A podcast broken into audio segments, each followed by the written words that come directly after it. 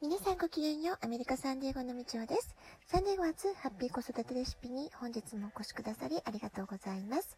みんな違ってみんないい。ママが笑顔なら子供も笑顔。子育てで悩んでいることの解決のヒントが聞けてほっとする。子育てがちょっと楽しく思えてきた。聞いてくださっているあなたが少しでもそんな気持ちになってくれたら嬉しいなと思いながら毎日配信をしています。さて、アメリカ・サンディエゴの状況なんですけれども、学校の授業も、えー、部活動もできない、ね、状態、まあ、リモートでということが続いております。で息子が所属するアメフト部のコーチたちは、なんとかね、子供たちに、あの、まあ、選手たちがトレーニングできる環境、思いっきり体を動かしてストレス発散できる環境っていうのを、まあ、様々に動いてくださって、来週からようやくですね、放課後週3回のトレーニングが再開できるようになりました。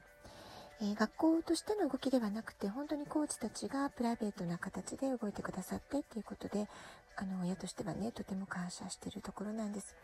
で、放課後の部活トレーニングが再開してよかったねっていうふうに息子に声をかけましたところ、珍しくね、笑顔でコーチについていろいろ話をしてくれました。日頃めったに話をしてくれない思春期男子ではありますけれども、まあ、こんな風に自分の好きなことや関心のある話題っていうのは結構話をしてくれるんだななんてことをね、思いながら話を聞きました。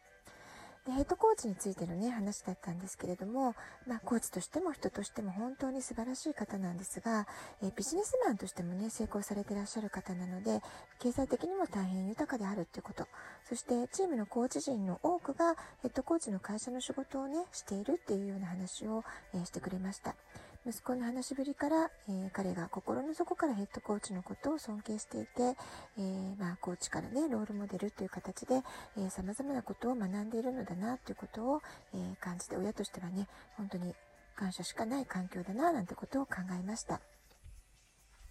で、うちの子は幼い時からいろんなスポーツチャレンジしてきて、一番長く関わったのは、あの、サッカーで8年間やってたんですけれども、本当に小学校の時は大好きだったんですね。ただまあ、中学に入った頃の、辞める直前の2シーズンぐらい、コーチとの相性があんまり良くなかったのかなっていうのをね、親としてもちょっと感じていました。えー、サッカーはとても好きだったんですけれども、えー、何かこう自分の考えとか、えー、コーチの指導方針に、え納得がいかないものっていうのもあったような感じがしました。まあ、それだけではなかったと思うんですけれども、えアメリカンフットボールへの、え憧れとか、フットボールへの興味っていうのが高まったってこともあったんだと思いますけれども、ハイスクールでフットボールをやりたいって言い始めた時はね、まあ、正直ずっとサッカーを、えー、ここに入ってもやるのかななんて思っていたので、親としては大変心配もしましたし、驚きもしました。ね、アメフトっていうとね、やっぱ屈強な選手たちのイメージがすごく強かったので、当時サッカー少年で体脂肪率はずっと一桁だったんですね。もう、あの、華奢で細身な、えー、まあ、走りは速いけれども、もう本当にフットボールで何か使ってもらえるところがあるんだろうか、とね、えー、吹き飛ばされる、心配とかね、いろいろ親としてはしましたし、えとても無謀なチャレンジにも思いました。で、実際アメリカ人のね、サッカーママたちからも、あなたはそれで反対しないの大丈夫なの？っていうふうにね、え、声をかけられたこともありました。ただ、ま、私としては、自分の不安だけで息子がやりたいことを止めるってことはしたくないなと思っていたので、もちろん私自身不安とか心配はたくさんありましたけれども、まあ、最終的には息子がやりたいって気持ちを、えー、尊重したっていう形でフットボールをやってきたんですね。で、4年弱になりますけれども、これまでのチャレンジを見てきて、まあ、彼はでもフットボールをやったこと、出会えたことで、心も体も本当にとことん鍛えられましたし、えーまあ、体を鍛えるとかね、スポーツのスキルアップをするってだけじゃなくて、えー、人生で大事な学びをね、たくさんたくさんしてきたんだなっていう場面がありました。で、やはり子供がやりたいって言ったことを尊重したこと、それは良かったことだったんだなっていうふうに今振り返っています。で、まあ、フットボールだけではないですけれども、子供時代にたくさんの興味の種をまいてあげていることっていうのは、本当に子供の成長にとってとても大切なことなんじゃないかなってことをね、今、いろいろなことを振り返る段階になって感じているところです。それでね、今日は、えー、テーマとしては、興味の種をまこうっていうことでね、お話をしていきたいと思っています。で、その興味の種をね、たくさん持ってると、いいことがあるなっていうのをね、ちょっと具体的に感じた出来事があったので、ちょっとそんな話もシェアしながらお話ししていきたいと思います。今年の3月半ば、アメリカはロックダウン、まあ、都市封鎖という形になりまして、学校も、えー、部活動も全てが突然止まってしまったわけなんですね。で、まあ最初は戸惑ってそれが3ヶ月で終わるのか、半年続くのか、先が見えない時があったので、まあ、息子もいろいろスポーツが大好きな子だったので、いろいろな葛藤があったと思うんですけれども、まあ、ある日ですね、突然グラフィックデザインの編集作業を熱心にやり始めたんですね。と言いますのも、え3歳から8歳までの5年間余り、お絵かき教室に通っていて、すごく絵が大好きな時っていうのが子供の頃あったんですね。で、まあ、小学校の途中からサッカーと出会って、スポーツの方にどんどん夢中になっていって、長い時間アートの世界から全く遠ざかっていたんですけれども、突然スポーツができなくなった時に彼の心を支えてくれたのは、実はアートの世界だったんですね。きっとそのグラフィックデザインの編集に夢中になることで、いろいろなフラストレーションとかを自分の中でコントロールするにはすごく役に立ったんじゃないかなっていうふうなことをね、そばで見ていて感じました。こんな風に思春期になってから、あるいは大人になってから、えー、興味を持ったり心を動かされるもの、やってみようかなって夢中になるものっていうのは、実はすでに子供時代に出会っていたものであることが多いそうなんですね。そういう意味でも子供時代にいろいろな種類の興味の種をまいてあげるっていうことはすごく大事なんじゃないかなっていうふうなことをね、この春、夏考えました。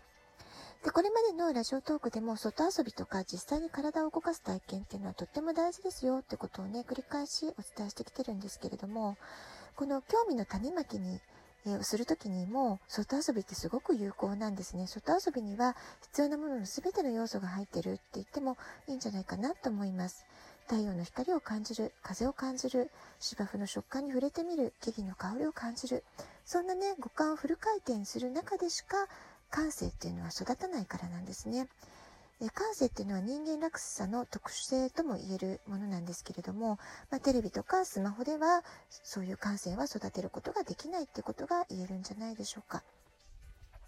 感性が育つ時っていうのはですね、学会から受けた刺激を五感で受け取って自分の言葉や行動で表現できる、まあ、そういったものを感性って呼ぶんですね。たくさんの実体験を積み重ね、五感を刺激されて、心を動かす経験こそが感性を磨いてくれるってことが言えるんじゃないでしょうか。子供が大好きでやりたいと思うような習い事、スポーツだったり、あるいは、えー、家族のお出かけをするときに動物園に出かける、水族館に出かける、博物館、美術館などに出かける、そういったね、子供の知的好奇心を刺激するお出かけっていうのがすごくおすすめだと思います。で、その出かけた中でね、もちろん興味がないってことがわかるってこともあるかもしれません。でもね、やっぱり触れてみないと出かけてみないと興味があるかないかもわかりませんから、えー、どこに子供の興味があるのかなっていうのを探すっていう意味でも、いろんな体験を、えー、導いていく、そういったことがとても大切だと思います。そしてもし子供がその中で興味を持ったものがあれば、そこを親が見逃さずに、その興味や好奇心の目が膨らむ体験、まそこにね、また導いてあげる、えー、場を設定してあげるっていうことは、親だからこそできることなんじゃないかなっていうふうに思います。例えば、有名な方ですと、さかなクンっていらっしゃいますよね。彼は幼い時から魚が大好きで、魚にすごく興味を持って、魚に没頭する時間を過ごして、絵もいっぱい描いて、それが今のキャリア形成につながっているってことなんだそうですけれども、えー、魚を好きになった時、お母さんが徹底的に応援してくれたんだそうです。そして、魚がいる、ありとあらゆるとこに連れて行ってくれたっていうね、お話をされておられました。子供の好きなものを徹底的に応援する、一緒に楽しむ時間、それが子供たちの興味の種をまくってことにつながるんじゃないかなと思います。ぜひ皆さんもね、子供たちの興味の種がどこにあるか、そこを探して、で、そこの、えー、興味の範囲を見つけたら、それをまた追体験する。え体験を、体験でまた好奇心を膨らましていく、興味を膨らましていく、まあ、そういった時間をね、ぜひ楽しんでほしいなというふうに思います。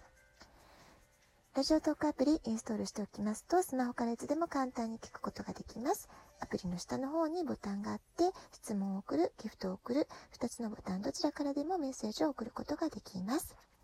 ラジオトークを聞いての感想、質問、子育てのご相談など、お便りお待ちしております。では、今日はこの辺で、えー、今日も素敵なお時間をお過ごしください。ごきげんよう、みちおでした。さようなら。